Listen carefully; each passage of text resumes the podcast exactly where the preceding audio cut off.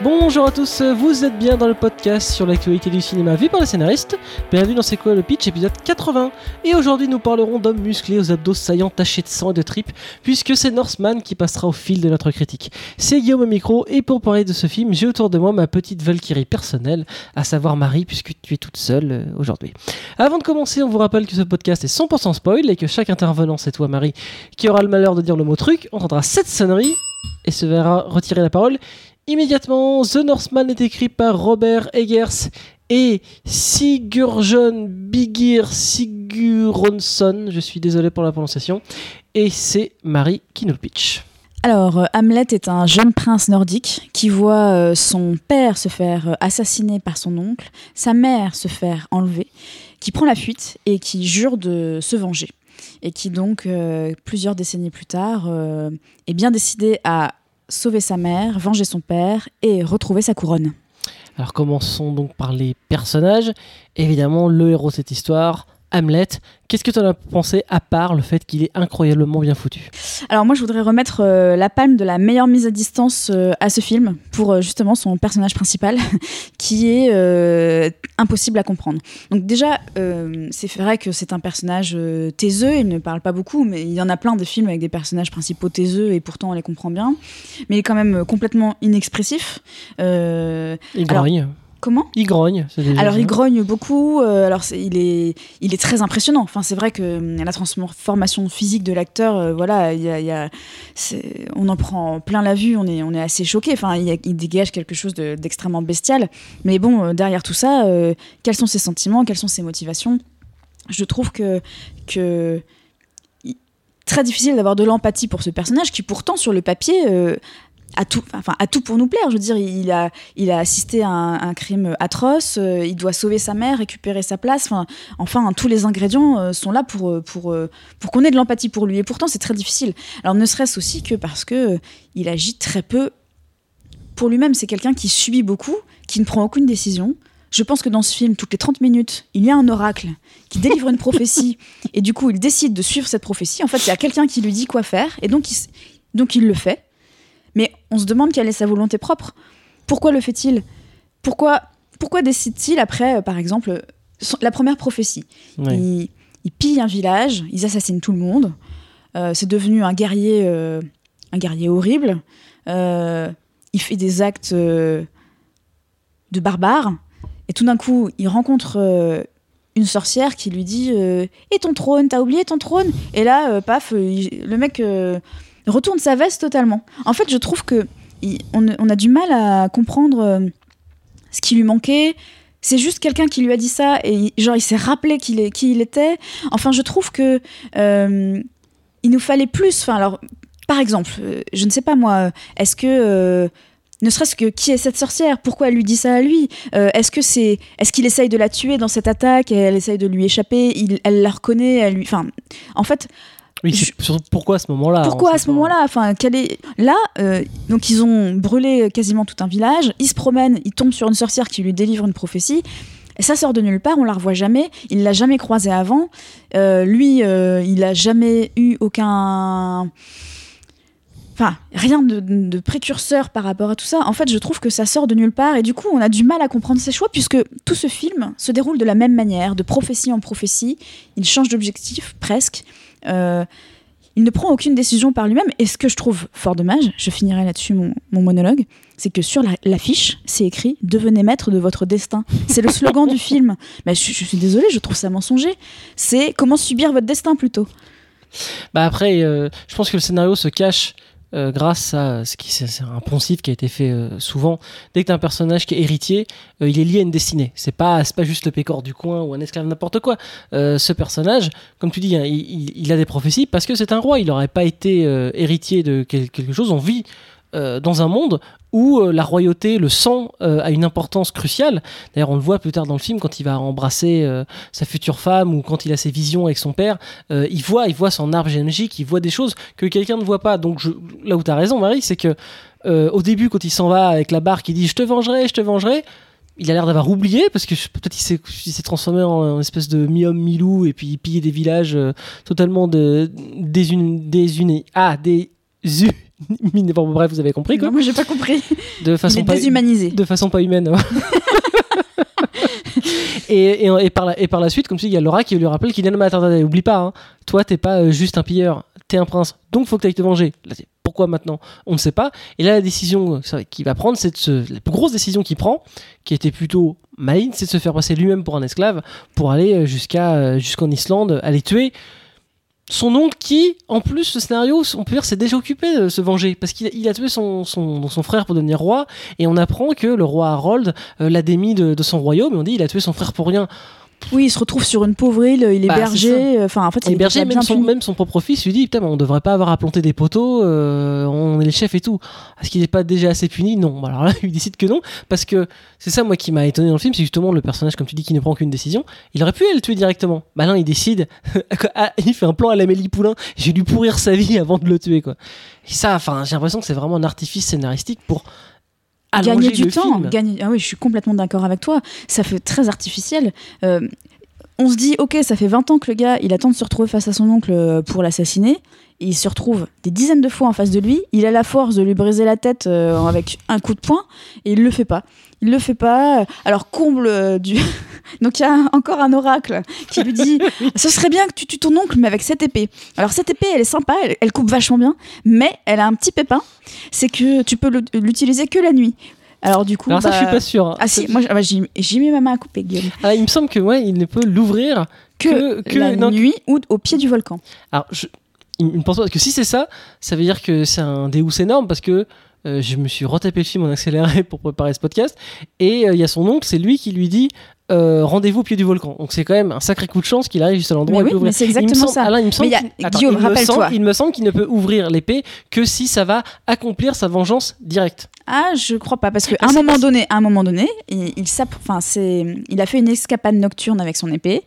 Euh, il se cache derrière une maison. Il y a son oncle qui arrive. Il commence à, à se cacher pour pouvoir lui sauter dessus. Sauf que l'aube se lève et il ne peut pas enlever son épée de son fourreau. C'est trop tard. Il a passé. Raison. Mais oui, donc je trouve que effectivement c'est un artifice très long.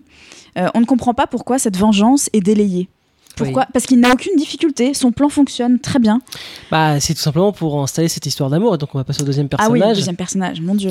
J'ai oublié son prénom. Je suis désolé. Le, jeu de, la, le j'ai- jeu de la dame. J'ai aussi oublié son prénom, j'en suis navrée. Voilà. Alors elle, qu'est-ce que qu'est-ce que t'as lui reproché encore Alors je, je trouve que euh, ben alors Elle est française déjà. C'est quand même sympa. elle est impossible à comprendre aussi malheureusement, mais pas pour les mêmes raisons parce que elle verbalise. enfin c'est quand même une actrice euh, que je trouve exceptionnelle parce que c'est elle a un rôle euh, assez insipide et vraiment ce personnage secondaire et pourtant c'est le personnage avec lequel on, on a le plus d'empathie dans ce film. Euh, alors, cette meuf habite dans un village qui a été totalement massacré. Elle est prise pour être vendue en esclave, enfin, sa vie est niquée, mais elle tombe amoureuse du type qui lui a fait subir tout ça. Donc déjà, syndrome de Stockholm, voilà, on est à fond dedans. Donc pourquoi, pourquoi est-ce qu'elle l'aide? Pourquoi est-ce qu'elle décide de l'aider? Alors que visiblement, en plus, je trouve qu'elle se débrouille assez bien toute seule. Elle a l'air d'être assez maline. Elle tient tête aux hommes. Ouais. Elle n'a pas besoin de lui. Pourquoi elle lui fait confiance alors que clairement c'est un barbare sans nom qui a brûlé une maison avec que des enfants de son village? Enfin, il a fait des choses Alors, horribles. Techniquement, Et- c'est pas lui qui le fait. Lui, tu vois, Non dans, mais dans il son fait combat, partie. ce- Il fait partie de. ce- de- il, il- il fait partie. Mais il si fait tu regardes méchants. dans ce, d'ailleurs, un des très bons points du film où j'ai trouvé, c'est ce plan séquence où il s'attaque le village gaulois. Je trouve vraiment hyper bien. Et on voit que les autres commettent des atrocités. Lui, il épargne les femmes et les enfants. Et quand il brûle souvent la maison avec tous les enfants, il est pudique, il se tourne. Tu vois, pour dire, j'ai pas envie de participer à ça, quoi. Donc il est moins pourri que les autres. Soit. moi, je ça assez juste léger, ça. Peut-être assez- que ça suffit à l'époque pour tomber amoureux. assez léger en pourriture. En tout cas, je ne- je- j'ai du mal à comprendre pourquoi et comment elle tombe amoureuse de, ce, de son presque de son bourreau. T'as vu, t'as vu comment il est beau D'autant que, euh, enfin, en fait, euh, la question est dans l'autre sens aussi. Pourquoi est-ce que lui se lie avec elle? Il n'a pas besoin d'elle non plus.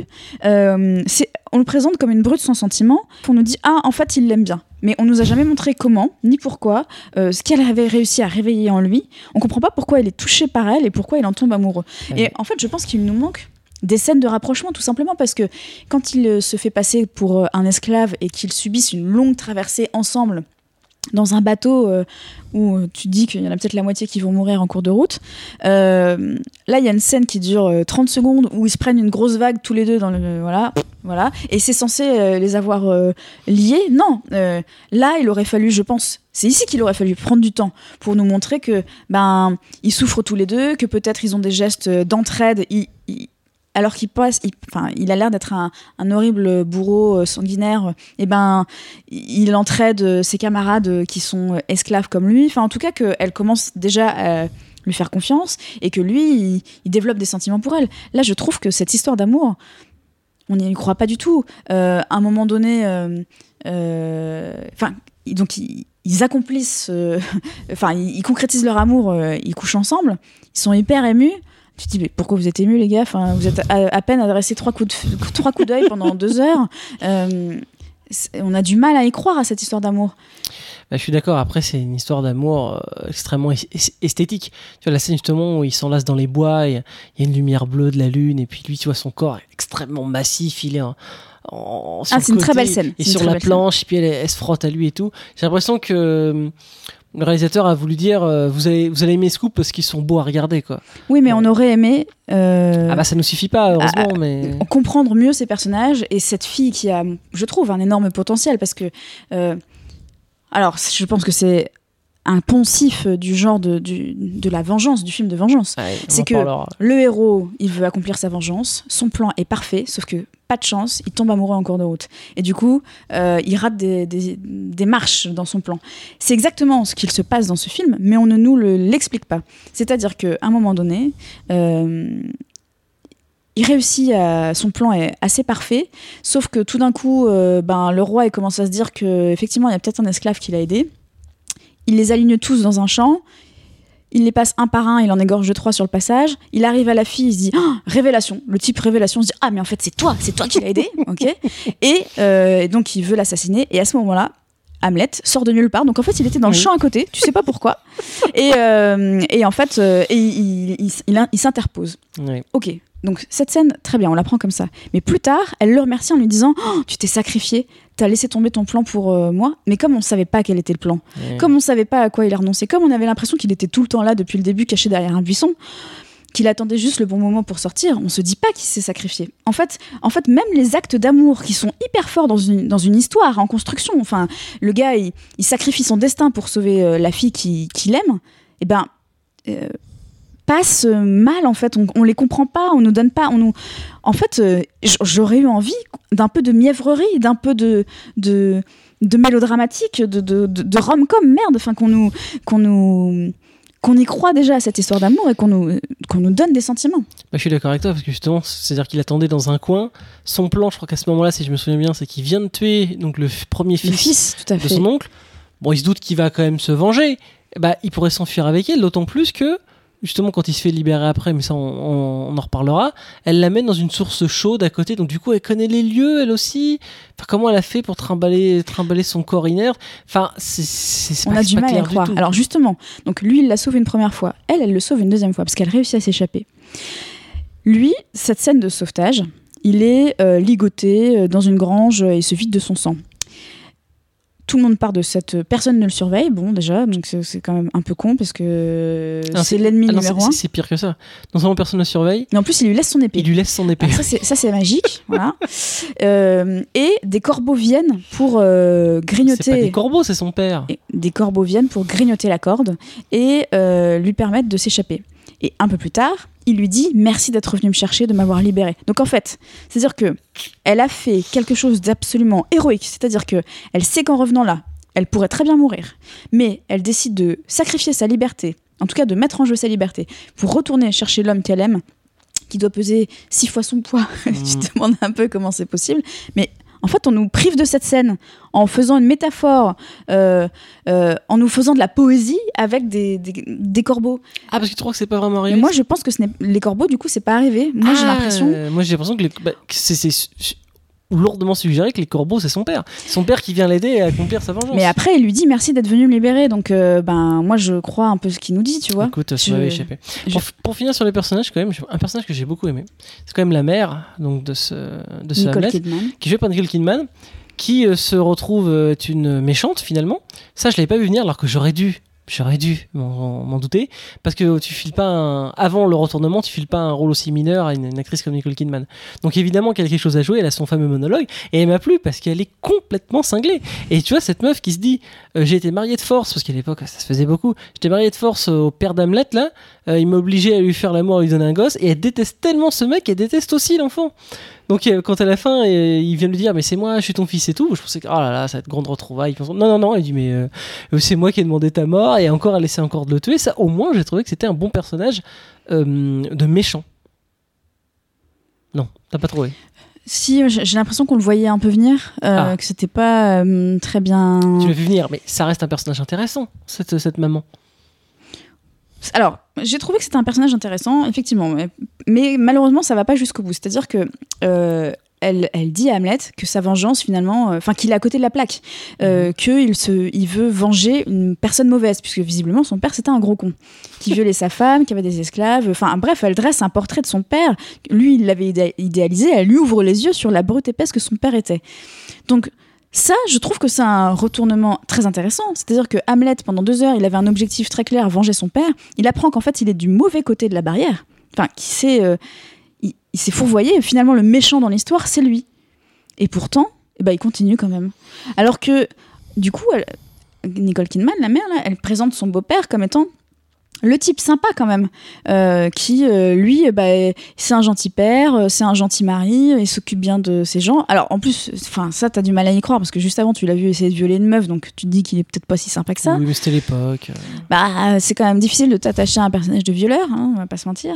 Et du coup, ce retournement, je trouve qu'il était intéressant, mais qu'il il fait flop puisque lui, ça ne le détourne pas de son chemin. C'est vrai que c'est le côté, en fait, c'est toi le méchant qui a un, retournement de situation assez, assez connu dans le scénario.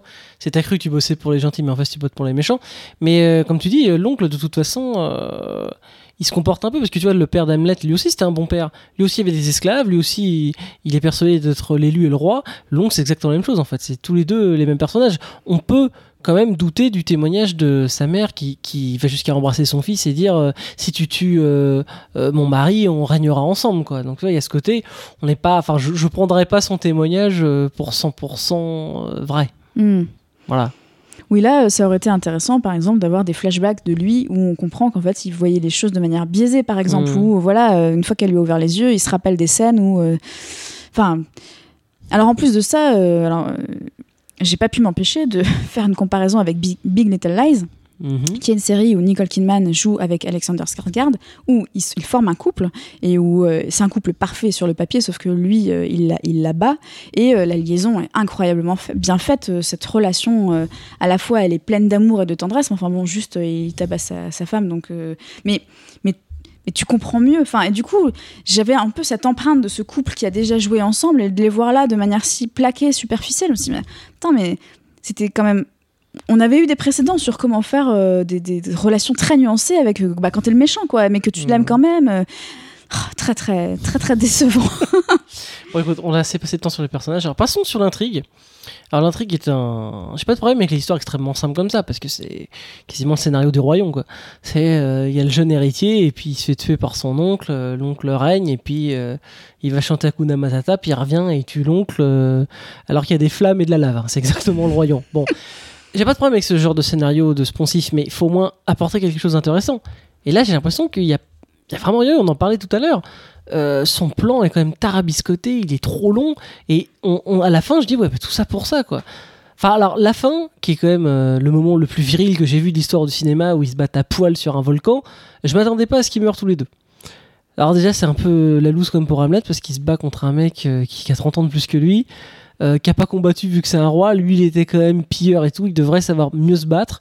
Puis à ce moment, quand même, où son oncle prend le dessus sur lui, il est par terre, le bras à moitié arraché, et quand il se remotive, parce qu'il y a toujours ce moment dans le scénario où euh, le personnage est à terre, là c'est littéralement, et eh ben comment il fait pour euh, reprendre son souffle? Et eh ben il hurle. Il passe son temps, il pousse, ah, il pousse un gros cri et il se relève. L'autre se laisse, se laisse se le relever, se. Avec Fiona, on s'était moqué de Dragon Ball qu'on a fait l'année dernière en disant que les personnages ne faisaient que crier. Bah, j'ai l'impression d'avoir vu la version filmique de, ce film. Oui, quelque chose aussi que c'est peut-être moi qui n'ai pas compris au début, mais quand le père annonce à Nicole Kidman qu'il a été blessé, pendant sa dernière campagne et qu'en gros il va y passer. Et il dit mais j'ai pas envie de mourir dans un lit d'hôpital à une infection, j'ai envie de mourir au fil de l'épée. Donc il prépare la succession de son fils et comme ça après quand il y a son frère et les soldats qui viennent le tuer, bah je me suis dit peut-être qu'il lui rend service, c'est peut-être ça qu'il voulait en fait. C'était un dernier combat. À quoi bon assassiner quelqu'un qui va mourir? Bah parce que sinon ça aurait été le fils qui aurait été héritier quoi. Bah on, de... tue le, on tue le père. D'ailleurs il s'occupe pas du gosse, ils disent pas non, euh, ils se doutent qu'il est dans le coin, non non ça va, il, il, il le laisse finir.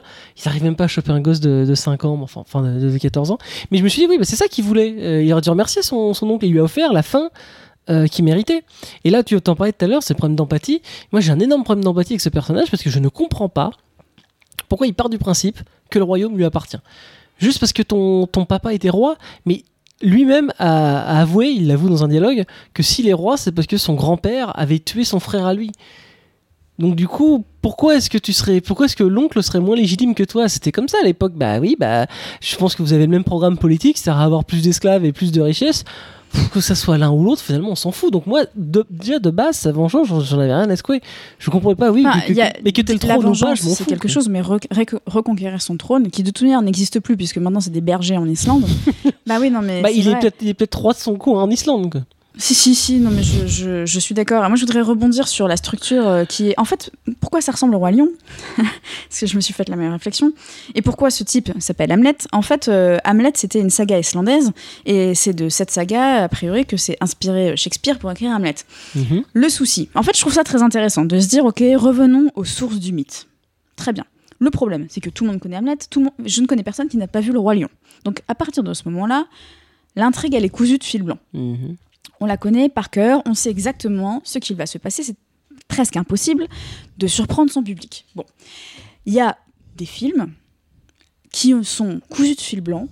On n'attend pas à être surpris par l'intrigue, les rebondissements, mais on sait qu'on va en avoir pour des sentiments, de l'émotion. On va, enfin, du coup, il va y avoir autre chose pour compenser euh, la prévisibilité de l'intrigue. Le problème, c'est que là, donc l'intrigue est totalement prévisible et euh, bah, y a, elle est très pauvre en émotion. Donc en fait, on n'a ni l'un ni l'autre. Il n'y a aucune béquille qui fonctionne. Oui, mais là, parce que toi et moi, on est scénaristes et on se prend la tête sur le scénario. Mais la proposition qu'a ce film, comme tu dis, ils ont, oui, on va prendre un, un scén- un scénario cousu de fil blanc, mais vous allez en prendre plein les yeux avec les images. Et c'est vrai que les images sont très belles, les décors sont très beaux, les corps sont magnifiques. Et c'était ça la proposition, en fait. Nous, on n'y est peut-être pas réceptifs parce qu'on est, on est un podcast de scénario, donc évidemment qu'on va pas, on va pas trouver de quoi manger dans ce scénario. Mais visuellement, c'est- extrêmement beau. Ce, Oh, mais ce tu film. penses pas que tu es ému par les paysages et par la beauté d'un film quand tu es aussi ému par euh, l'histoire qu'elle qu'il te propose? Écoute, ma grand-mère regardait sous le soleil pour les décors de Saint-Tropez. Enfin, c'est ce qu'elle me racontait en tout cas. Je sais pas si c'est vrai, mais je pense que la proposition scénaristique va pas plus loin que sous le soleil. hein. Ah, je pense que sous le soleil, euh, ça allait beaucoup plus loin que The Northman, malheureusement. Non, mais c'est vrai que là, euh, c'est. Comme tu l'as dit, l'intrigue, elle est alambiquée, cousue de fil blanc, sans émotion. Euh, Le personnage ne fait que grogner, on a du mal à le comprendre. Euh, C'est. c'est- Je ne Euh, vois pas que, que dire de positif de ce film, à part que, je sais pas, la- on nous promettait un film de viking. Bon, c'est vrai que ça, il y en a. un film de viking avec une histoire d'amour, une histoire de destinée, devenir maître de son destin. Je rappelle, c'est quand même écrit ça en gros sur l'affiche. Et ce n'est pas ce qu'on voit. Et je trouve ça quand même ça, euh, tu peux pas en vouloir. euh, au marketing. au bah si, complètement. mais ça, Bah, c'est le problème du marketing, pas le problème bah, du scénario. euh, le problème, c'est qu'il n'y a pas de scénario. Oh, Il y en a un et juste cousu de fil blanc. Alors, je vais passer à mon moment pinaillage. Je suis désolé. Mais alors, dans ce monde-là, donc on est d'accord pour dire que Odin existe. Il existe vraiment. On le voit, il y a des oracles, euh, il y a des miracles, et il a une épée, comme tu dis, qui souffle. une- Il y a un, Oui, y dragueur, je crois que ça euh, s'appelle. magique. Oui, non, mais Odin existe, quoi. Ce que j'ai envie de dire, c'est que. Alors, pourquoi est-ce que les chrétiens existent dans ce monde-là? C'est pas possible. Parce que dans notre monde à nous, euh, je crois qu'on on est tous plus ou moins d'accord pour dire que les dieux n'existent pas. Et donc, ça paraît normal que chaque peuplade ait créé sa propre religion et ses propres mythes, surtout quand elles sont aussi euh, éloignées euh, physiquement. Mais dans un monde où Odin existe, bah pourquoi il n'a pas prévenu toute la planète qu'il existe on, on- tout- toutes les terres devraient euh, vénérer Odin. Pourquoi est-ce qu'il a juste pris euh, euh, les Vikings? Et, et sinon, ça veut dire que peut-être que le dieu aussi chrétien existe aussi, mais à ce moment-là, je suis désolé, il faut me dire qui a créé la Terre. Parce que les Vikings, la, religion nordique et, et les chrétiens, ils ont une cosmogonie, une cosmogonie légèrement contradictoire. C'est pas possible. Et donc ça, c'est aussi, c'est aussi un reproche que je fais à la série Viking où il y a Dieu et, les, et Odin qui existent. Ce n'est pas possible. Ça manque de cohérence. Soit il fallait bah, que ça soit dans leur tête et qu'en fait Odin n'existe pas, soit, soit, soit il fait que les, les, les deux existent, mais c'est- enfin, ça- personnellement ça m'a posé problème. J'ai l'impression Hmm. que pas toi. euh, voilà. Alors, moi, je, je vais rebondir sur euh, le côté euh, religieux de ce film. C'est que euh, l'histoire se termine sur, euh, effectivement, Hamlet qui meurt et qui est emporté par une Valkyrie euh, au... Voilà là. Voilà, voilà. On sent que c'est quelque chose d'extrêmement important pour les Vikings de mourir au combat. Je trouve quand même que, enfin, c'est très important, mais on nous le montre de manière très, euh, très plaquée. Euh, je veux dire, euh, cette fin où tu vois une femme sur un cheval ailé euh, emmener le corps de cet homme En criant, s'il te plaît. en criant, en hurlant avec un appareil dentaire dans le ciel. En fait, on pourrait être très ému par cette scène parce que, en fait, euh, Il a accompli son destin. il a quand même euh, accompli son destin. On- ça pourrait être une scène pleine d'émotions et pourtant ça nous laisse pareil sur le carreau parce que. euh, ce serait tellement fort que euh, son père justement ne meurt pas ne meurt pas au combat et que du coup il veuille je sais pas lui mourir au combat pour laver cet affront enfin je sais pas je trouve que c'est quelque chose qu'on nous raconte et à part dans la scène finale c'est difficile non seulement à comprendre et euh, bah voilà euh, difficile d'être touché par ça. Bah, c'est l'accomplissement parce que dans le film, il y a la Valkyrie qui vient le chercher une première fois. euh, qui dit c'est bon je vais t'amener et il renonce au vol à la parce qu'il dit non j'ai quelque chose à faire. D'où il dit cette fameuse réplique genre quand justement il se fait kidnapper par son oncle. Il arrache le cœur dans son fils et il dit qu'est-ce qui dit que c'est pas le cœur d'un chien que j'ai tué il y a deux jours?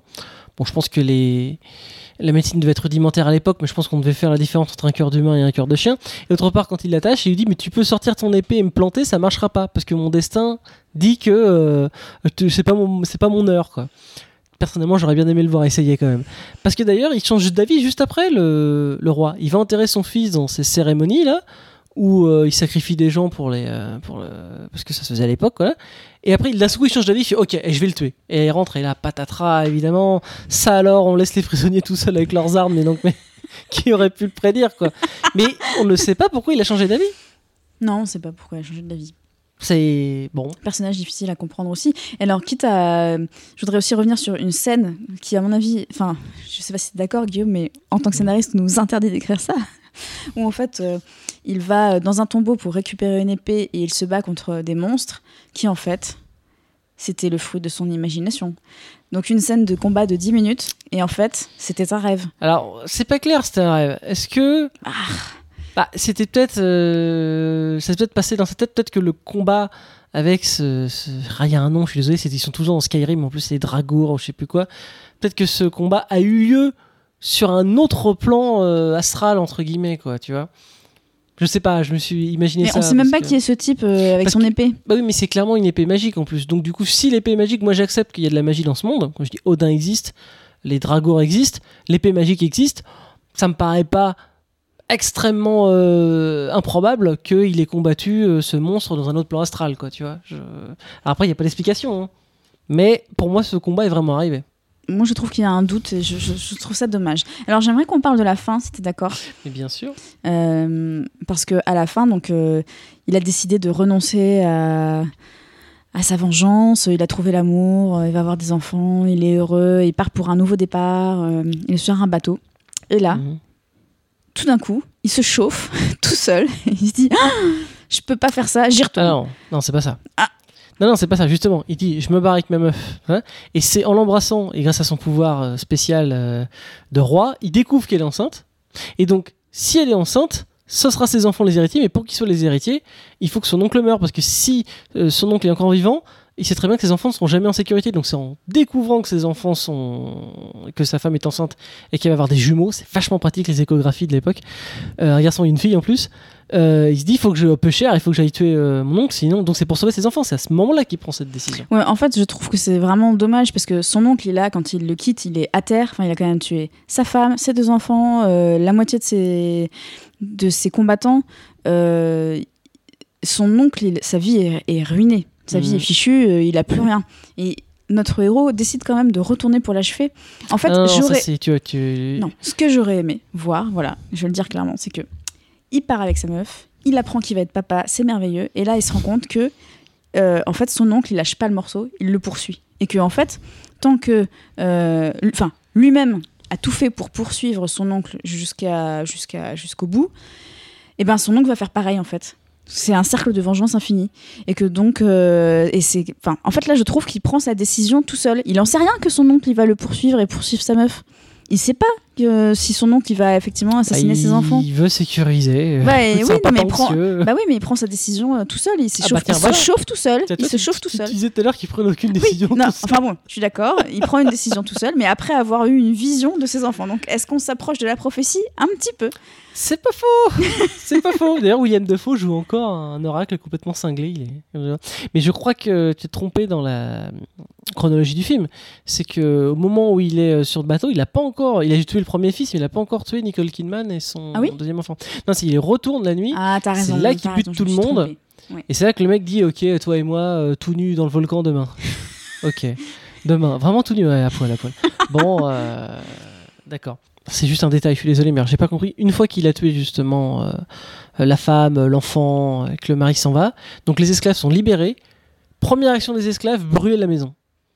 Dans un territoire hyper hostile. Bah, non, gardez-la.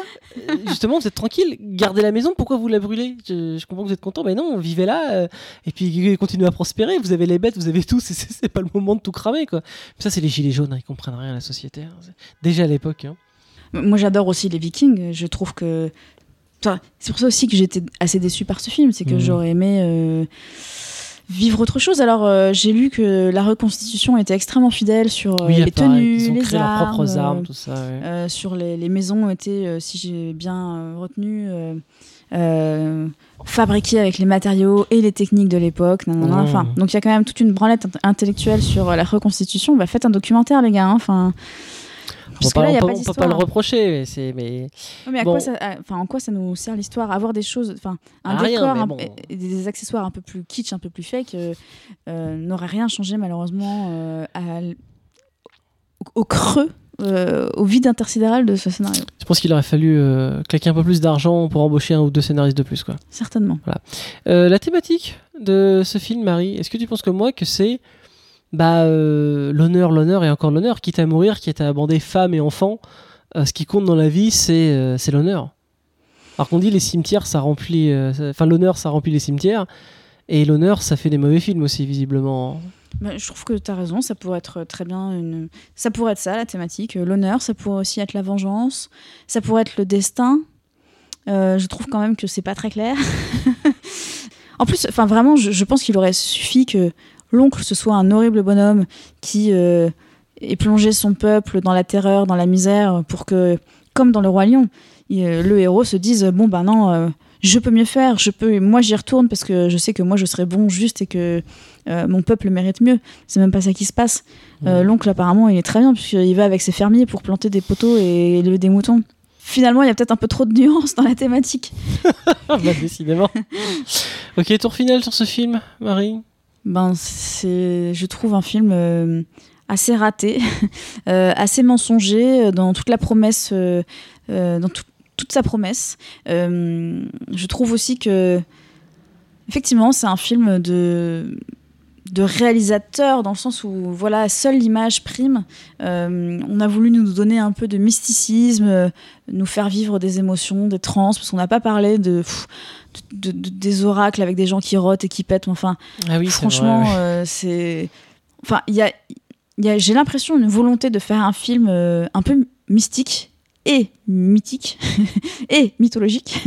et en fait, bah, c'est, un- je trouve raté sur les trois tableaux. Enfin, ça, ça, c'est c'est un film dont le, le souffle ne réussit pas à nous emporter parce qu'il est trop prévisible. À raison, puisque c'est un scénario, une histoire ultra connue et archi rabâchée et euh, tellement pauvre en émotions que à aucun moment j'ai tremblé pour les héros.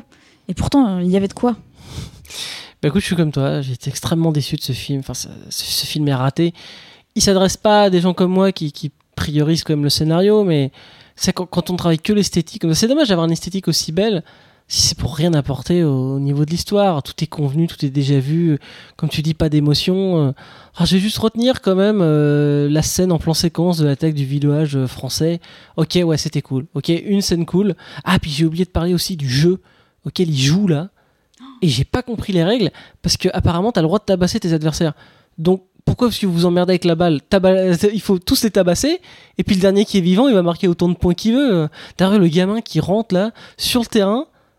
Et il y a le joueur, l'espèce de gros qui pète un plomb et qui commence à tabasser le gamin. Bah, Enfin, il, il lui met un petit coup et l'autre il tombe par terre. C'est assez mal fait, ça quand même.